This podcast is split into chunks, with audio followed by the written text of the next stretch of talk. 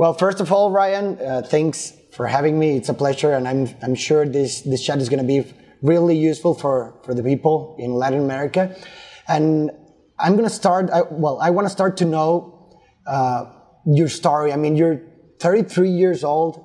You dropped out of college when you were 19. You have published what eight books already? I think it's 10, but uh, 10 counting. okay, 10, and and you're also a best-selling author, right? So where do you come from? How, how it all started? Yeah, I mean, I come from from Northern California. I grew, I grew up in Sacramento, and uh, I I wasn't like one of those people that wanted to be an author from like the moment I was born. I I didn't. I think like a lot of people, I didn't know anyone who had a career or a life like that. You know, um, I think obviously more so now the idea of entrepreneurship of being a freelancer, being a creative, it's more common, or at least you can see it in media or in, in entertainment or on social media.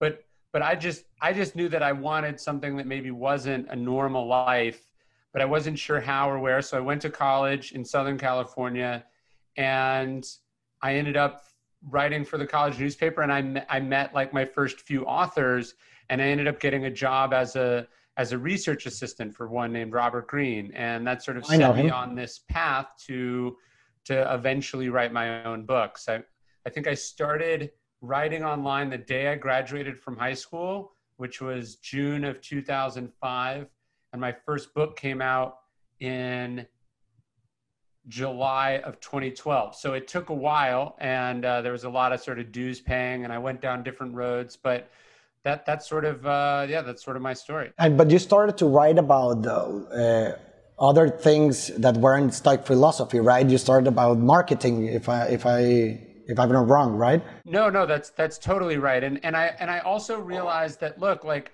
starting as a it's very hard to make a living just as a writer, particularly when you're starting.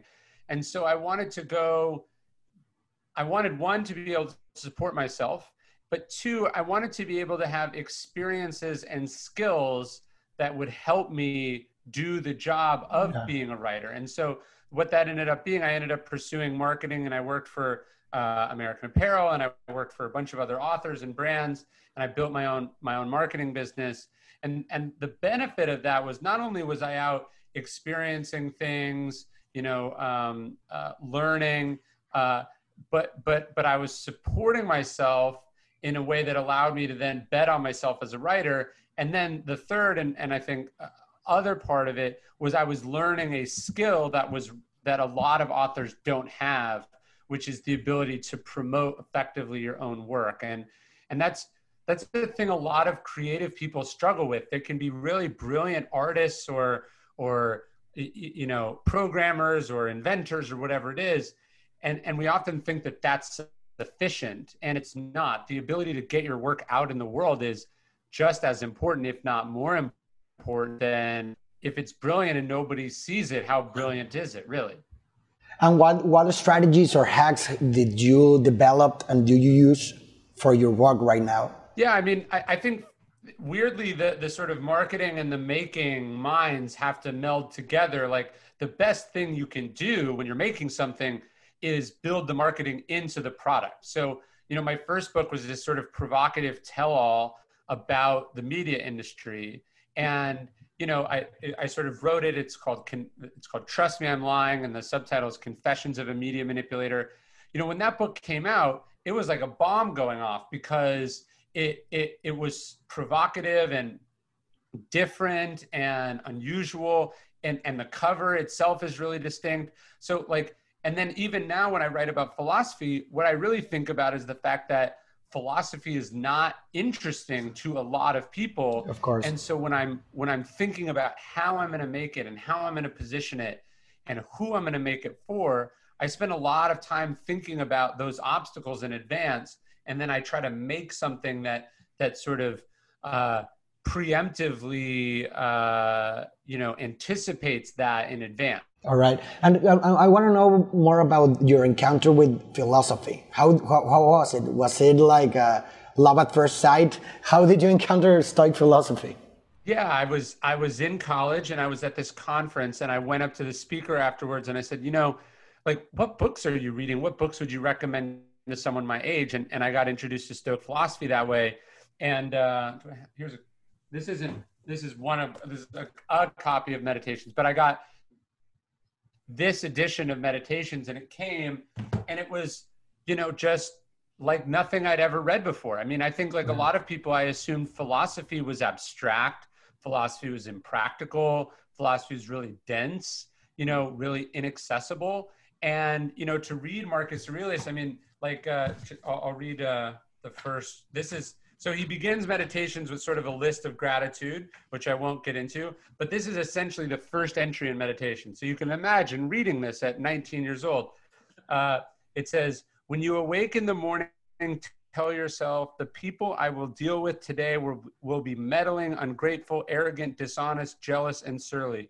They are like this because they can't tell good from evil, but I have seen the beauty of good and the ugliness of evil and have recognized that the wrongdoer has a nature related to my own and none of this can hurt me and no one can implicate me in ugliness and so you know i read that and i was just like wow like wow, this yeah. is not only was this like what i'm looking for but this is I understand this. Do you know what I mean? You resonate. Yeah, and, and like you don't need a PhD in, in the classics to know what's happening. It's just like mm-hmm. it's straightforward and it's it's obvious and it's true. And so it was just it was definitely an awakening for me. I i'm also an avid reader of stoicism. I i i really i'm familiar with that.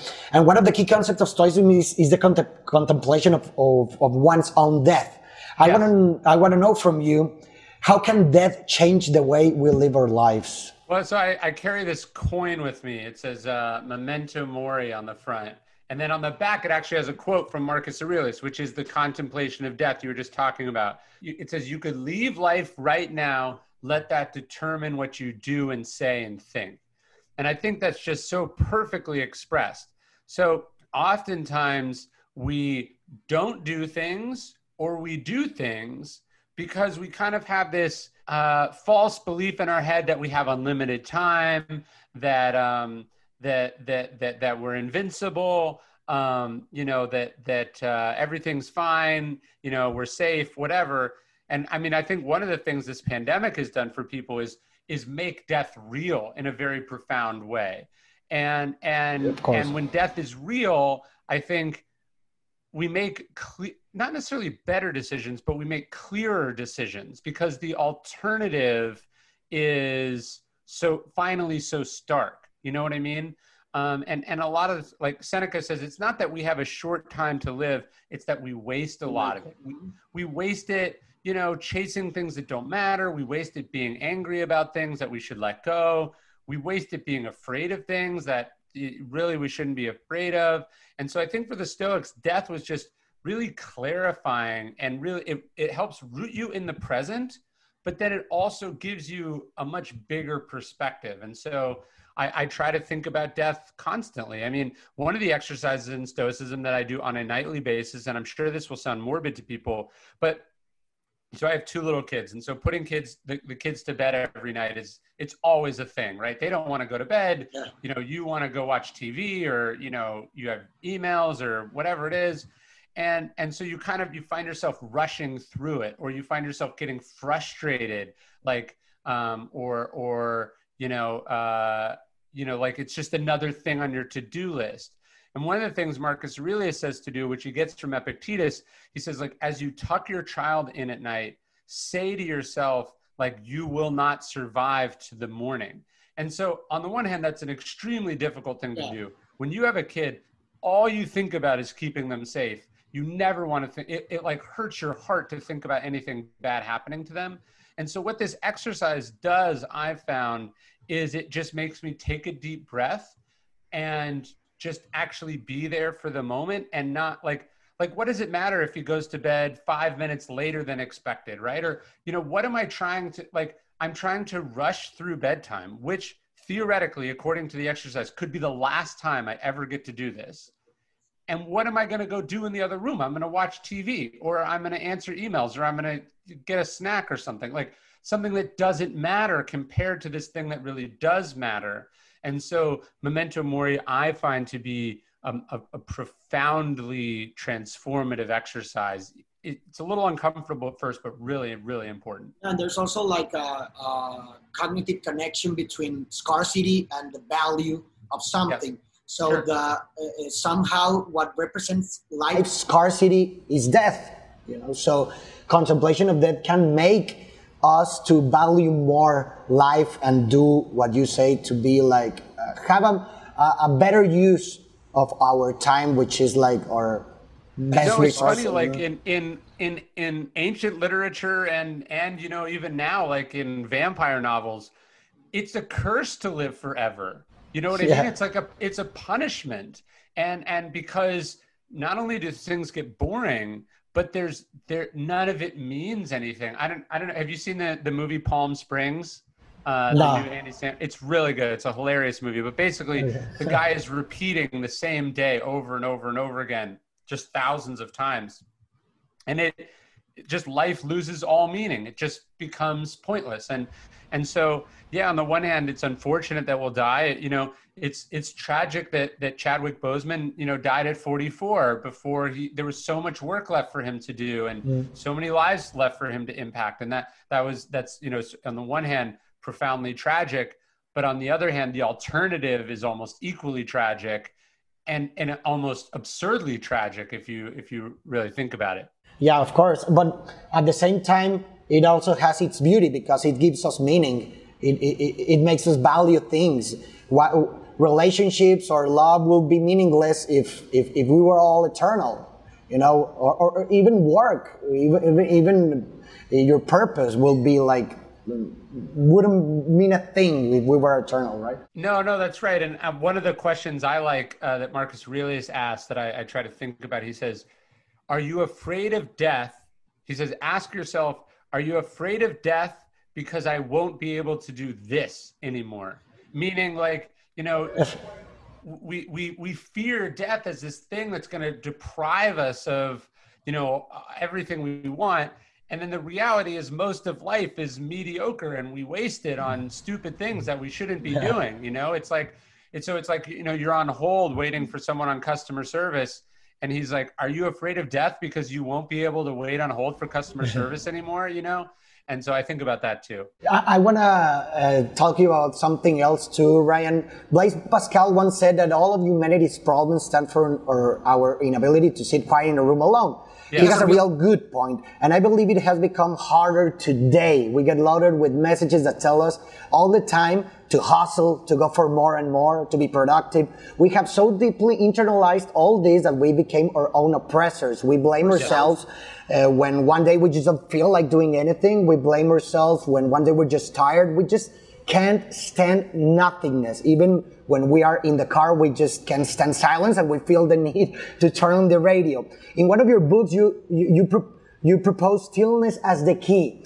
How is that and how can we stay still when in our Occidental worldview, productivity and action are like gods. Yeah, I, I, mean, I think when people hear that word stillness, they think sort of like meditation or you know a silent meditation retreat or something like the uh, that stillness is the absence of activity, and in some in some uh, aspects it can be, but I think primarily stillness is the absence of inessential activity. So it's the locking in on the things that really do matter. So like uh, although obviously I'm in the middle of promoting this new book, so my schedule is a little unusual. But like, I want my like when I wake up and if I look in my calendar on my phone, if it's full, I feel like I've fucked up. Like I want to have as little things in my calendar as possible, not because I don't want to do anything, but because if I've agreed to do a bunch of other stuff, then I can't be doing the stuff that I should or want to be doing, which is, you know, my actual work and you know time with family you know uh, time outside so on and so forth. So um, for me stillness is really and marcus aurelius talks about this. He says you know in every moment ask yourself is this essential? And the point is you want to you want to do the essential things and not do the inessential things. And so when i'm saying stillness is the key what i'm really talking about is kind of less is more. I'm not saying okay. don't do anything yeah, you know go lay on the beach somewhere although it, it may be that laying on the beach is the best thing for you to do at this moment. Uh, what I'm saying is like um, when I when I hear about, you know, the lives of, you know, famous or powerful people, you know, it, it doesn't actually sound like it's a particularly free or empowered life. They're at the mercy of, okay, you've got a call at 1030 and then at 1042 you have another call and then you have to dial in for this and then, we have to get in the car and we have to drive here and then we'll go to the airport and then you have that dinner tonight, you know, blah, blah, blah, blah, blah. And, and so like for me, I really define success and happiness as autonomy, the ability to have control over my own life to be able to do what I think is important, to not be an item on somebody else's to do list. And so um, I think what happens is a lot of people value the, they don't have a good sense of what they want their life to look like. So they just chase more and more, whether it's mm-hmm. more power, more social media followers, more business, more speaking, more, you know, uh, whatever it is. We're just more. And so, you know, somebody comes along and says, Hey, do you want to, do you want this promotion? And they're like, sure. But they don't actually think about, you know, does this get me closer or further away from what happiness is?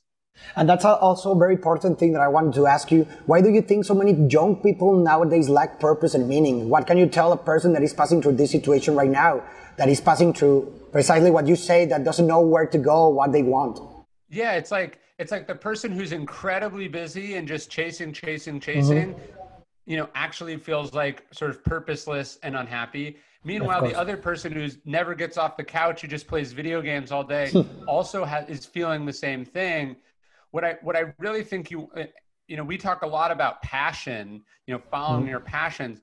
I find that to be relatively empty. What I what I value is purpose. Like what I'm trying to accomplish is X, and i'm trying to accomplish it not because you know it's lucrative or exciting i'm trying to accomplish it because i think it matters. You know what i mean? And so yeah. so i think focusing on some larger mission some purpose some thing you're trying to accomplish that's what we want to that's what we want to do. And so obviously writing uh, you know you could do that from a selfish place like hey i wanted to just uh, you know, win as many awards as possible or, you know, sell as many copies as possible or, you know, uh, express myself as much as possible.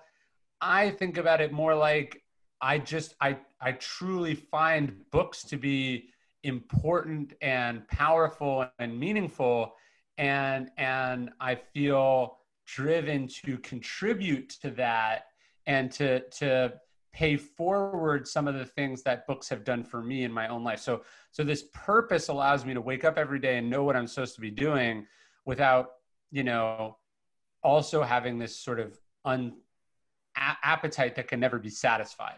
Sometimes people are afraid to take risks risks to pursue something meaningful, so they stay where they are being miserable because they prefer the devil they know than the devil they don't know, right?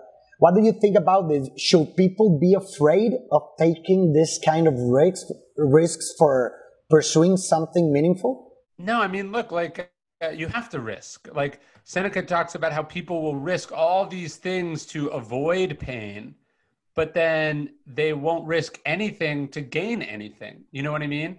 And and so like dropping out of college was a huge risk for me and yet also it wasn't a huge risk. You know what i mean? Uh, it, uh, when i decided to leave my marketing career and become a writer it was a huge risk and yet also was not a risk at all right? Uh, and and not only and i don't mean that just in the sense that the upside of these things was both very high it's that we don't do a good job really assessing what the risks are. We think like mm. oh you're dropping out of college. If that doesn't work you'll end up living under a bridge somewhere. It's like no yeah. you would just you would just go back to school you know? And and that's one of the things the stoics really talk about the sort of the importance of confidence the ability to go okay i'm going to take this risk and it may well not work out but i will still be me and i will still have the same things that i have now which will allow me to meet that difficult situation and hopefully um, survive slash you know uh, triumph over it. So so when when you've got it, and and this is something you build over the course of your life, but the more you do, the more experiences you have, the more experiences you have, the more confidence you can have, and then you can take these risks, you know, knowing, okay, the worst case scenario is not that bad. Seneca on the shortness of life say that through philosopher's world we have some kind of access to wisdom from all ages, right? We have access to lessons that took a person's lifetime to be learned. And therefore, through the reading of their work, we have the opportunity to learn the same lessons, but in a very short period of time and save us some pain and uh, and time to. By reading the, the thoughts and words from all philosophers, we are somehow having a conversation with them. I see you, you are about to publish your new book, Lives of the Stoics, The Art of Living from Seneca to, to Marcus Aurelius, which basically consists of narrating stories from different Stoics, right? So I, I want to ask you, how do these stories that uh, live, of these people that lived thousands of years ago can relate to a person that live in a world like the one we live in? I think it was Socrates who was saying by reading you gain quite easily the the wisdom that other people gained with great difficulty. Mm-hmm right and and so when you're reading or you're studying the lives of people you're really allowing yourself to live multiple lives quite painlessly and hopefully you know start where they left off. And so what i wanted to do in lives of the stoics is really focus on okay we i've written a lot about what the stoics have said but what have the stoics done? How have they lived? What were their lives like? How you know were they people just like us? And and look the founder of stoicism zeno is an entrepreneur who suffers a shipwreck and loses everything and is introduced to philosophy essentially at rock bottom financially and personally. And so it, it, as it happens that's the, the story of stoicism is the history is is the story of seemingly regular people you know getting their ass kicked by life and and you know dusting themselves off getting up and and keeping going you know yeah. and and and and so I, I'm just fascinated and inspired by those stories. Look, Zeno is a merchant. There's a there's a Stoic Chrysippus who's a uh, you know a, an elite athlete. There's a there's a Stoic who's a gardener, right? There's there's Stoics who are soldiers. There's Stoics who are writers. Slaves. slaves, right? There's there's sons and daughters and husbands and wives and and and all different you know the, the Stoics come from all over the Roman Empire, from you know the far-flung provinces in the east to, to, Seneca comes from modern day Spain. You know, um, the, and they traveled immense distances. I mean, what's incredible too is, you know, Marcus Aurelius is born in Rome, but he but he dies in Vienna. You know, yeah. uh, he writes a good chunk of. I, I was I was there uh, in the in the in the fall. Um, you know, uh, I, he writes meditations in Budapest, you know, and so these like you can you can walk the streets of Aquincum, the the Roman village in in Hungary that Marcus Aurelius wrote meditations. It's like I was there on a business trip, you know, like like for yeah. people and life is life, and and we kind of we can feel like thousands of years ago is so so distant, but it, it was eerily similar to today. Is, there any story in this book that especially impacted your life? Well, I think Seneca is fascinating. He's sort of the most, I think, relatable and modern. You know, he's ambitious and he's young and he's talented and and he sort of has this kind of topsy-turvy life you know he tries politics and doesn't work he tries the law and it doesn't work he ends up being exiled but but he's called back from exile with the with an opportunity, has to tutor this young boy, Nero, who is in line to be emperor. And and it starts out well, but but it becomes increasingly clear that that Nero is not a good person and not a good leader and is unstable and egotistical and paranoid and uh, self-destructive and all these things. I mean, uh, the there was a book published in the US recently called American Nero that is arguing that Donald Trump is sort of a okay. Nero esque character.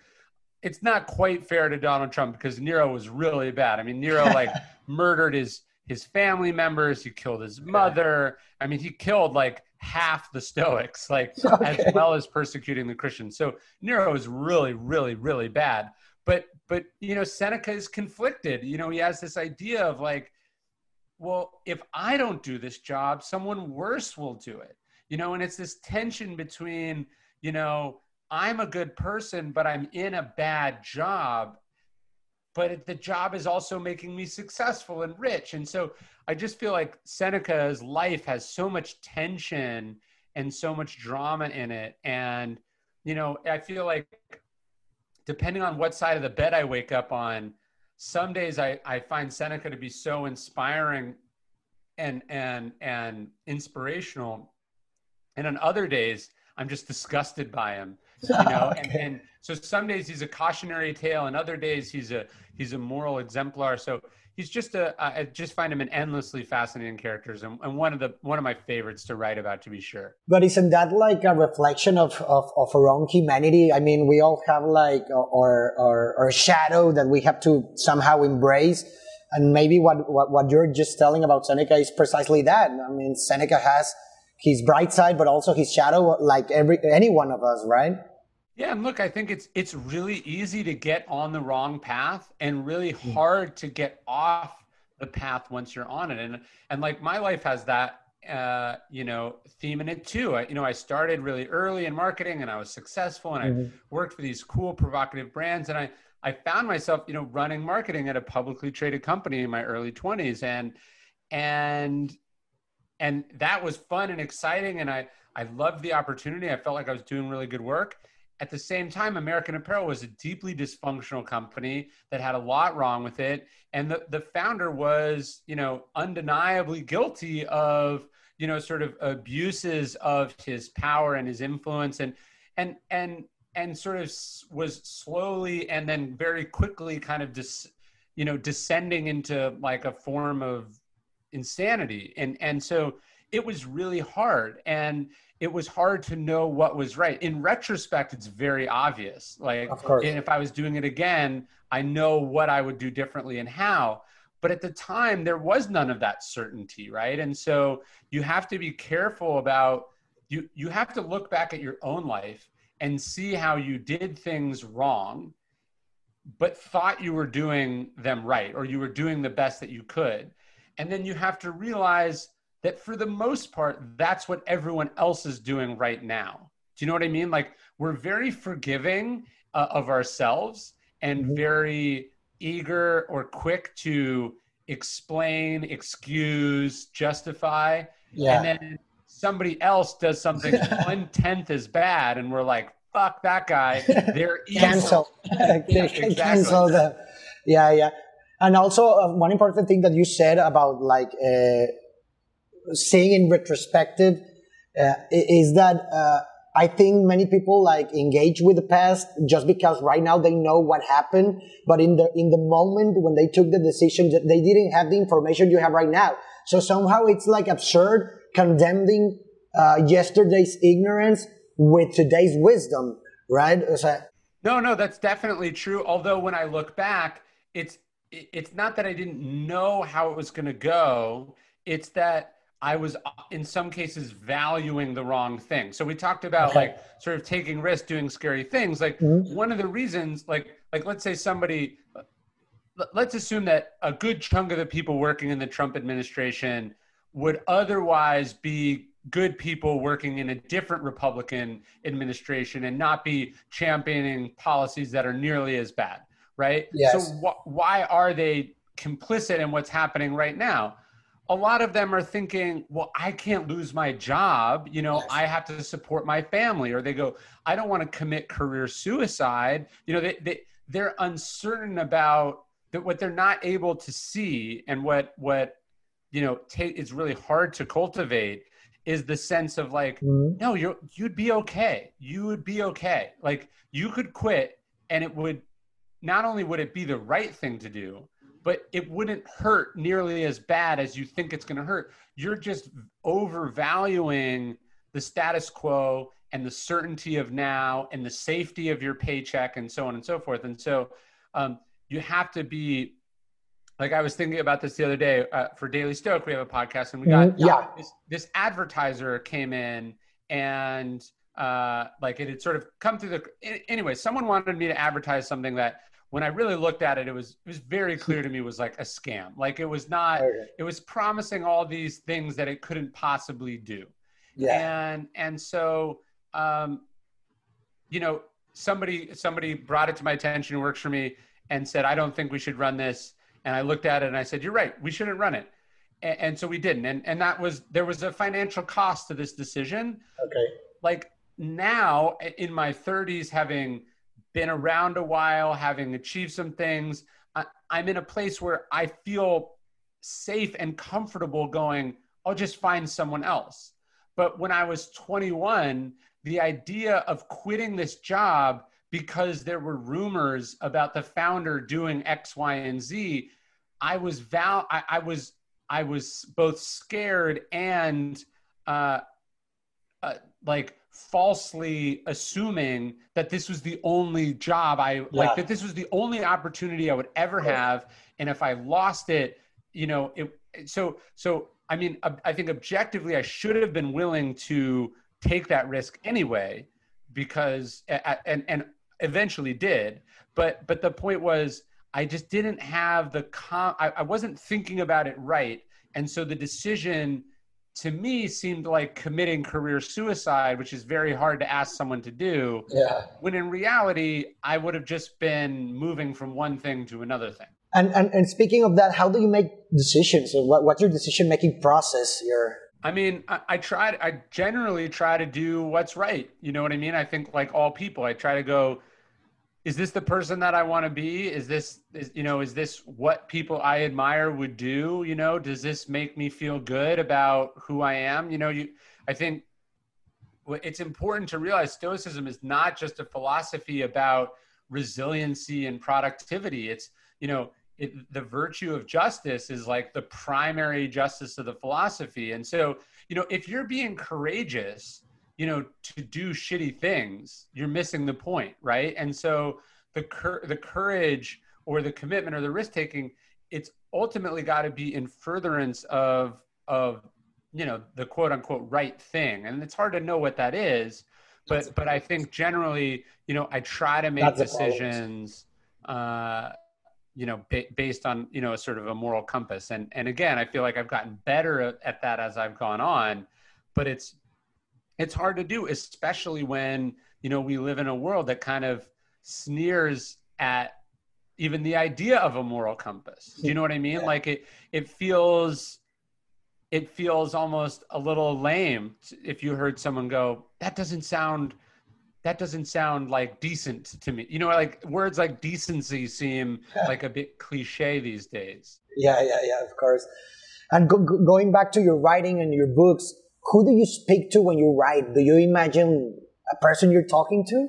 You, I think, I think you do. You have to have an audience in mind, or, or, um, or it doesn't quite land.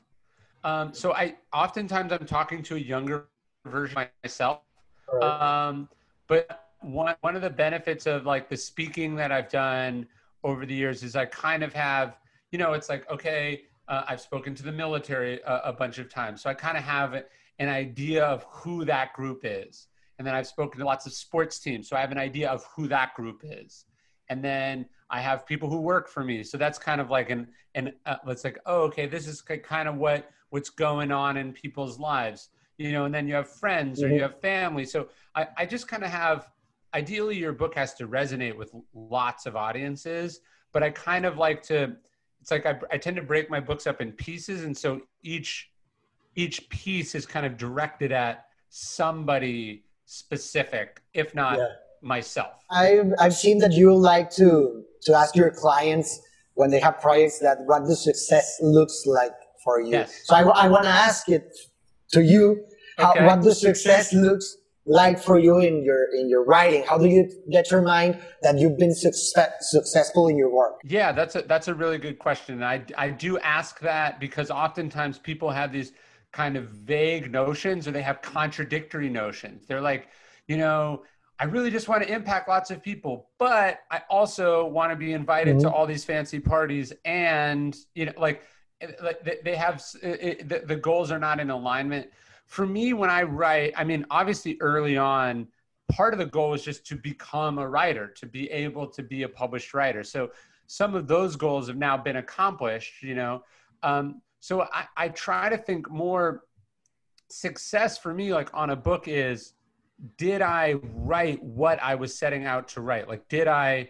I had this kind of vision when I was starting of what the idea was. Did I realize it? And, and the, the reason you have to ask that question, it's very easy to just sort of go towards what's easiest all the time, right? Like to just be like, well, that would be hard, so I'm going to do this, and then that would be hard, so I'm going to do this, and all of a sudden you realize you've gone very far from where you set out to go. Um, so, so, it, so a huge chunk of it for me is fulfilling the vision, like the creative vision. But then, obviously, I want the books to have impact and reach, and so I, I kind of have this um, success for me is not, it's not necessarily raw sales, but then it's also not like it would be a failure to me if if a book um, won a bunch of awards but sold very few copies. Or if i got paid a lot of money but it didn't it didn't actually have any impact. So i i think when i'm thinking even about the creative vision i'm primarily yeah. trying to prioritize impact. And and when i think about impact i think on people doing things. So so obviously i care about you know the random 16 year old reading the book or the soccer mom reading the book or whatever but it but it's when i hear from you know like people of influence or power or elite performance in their field when i hear that the books have resonated with them that to me is usually a sign that i did what i wanted to do because that's who i was writing for i wasn't writing for you know a, a person who who you know just doesn't care. And creatives often struggle with their work in the sense that it's never perfect enough. How, how do you handle perfection in your work? Yeah, I, I tend to uh, usually have the opposite problems. So I, I tend to work fast and kind of like, okay, this is it. And so I'm actually trying to to slow down a little bit, be more deliberate. And so I feel like on my earlier books, I was much I was much more energy. Let's finish this. Let's do this first draft and and then I feel like um, as I've gotten better, like definitely with conspiracy and stillness, it's it was much more labored, much more methodical, much more deliberate, and and and so I'm really proud of that. And yet now, when I look back at say obstacles the way, there's a there's an authenticity to it and a and a and a quickness to it that I'm trying to recapture a little bit on on what I'm writing now. So, you know, I think you're always kind of just trying to dial it. You you it's like tuning a guitar. You know, first you're you're a little high, then you you go back the other direction, then you're a little low, and you're just tweaking ever so slightly till you get it right on pitch. And one last question, Ryan. How do you handle crit- crit- criticism? What kind what kind of criticism, positive or negative? Do you filter your critics? Uh, what do you recommend to a person that struggles with bad criticisms or, or, or haters? Yeah, so it's funny.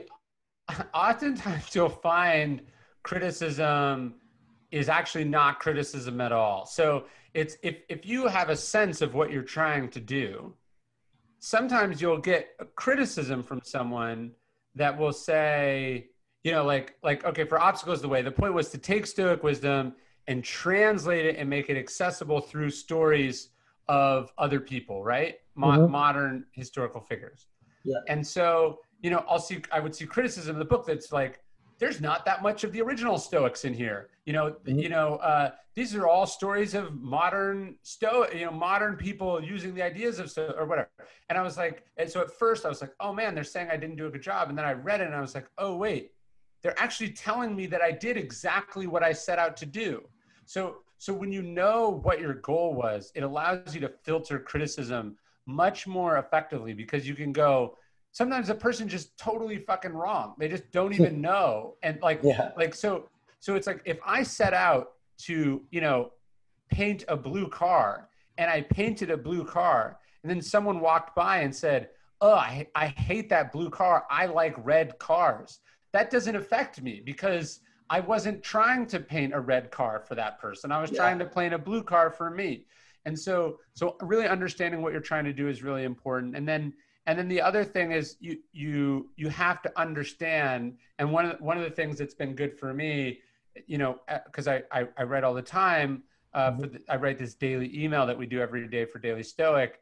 Is like you know you'll write an email and it'll go out to three hundred thousand people, and then like six people will write in and complain and you're like wait you know 299,000 blah blah blah blah blah people wrote did not even like don't agree with this person the vast majority of people agree with you and you got to make sure that you're not overvaluing the wrong signal. So that those are just two things i think about when it comes to criticism. All right. Thank, thank you very much. have a great day. Ryan. All right bye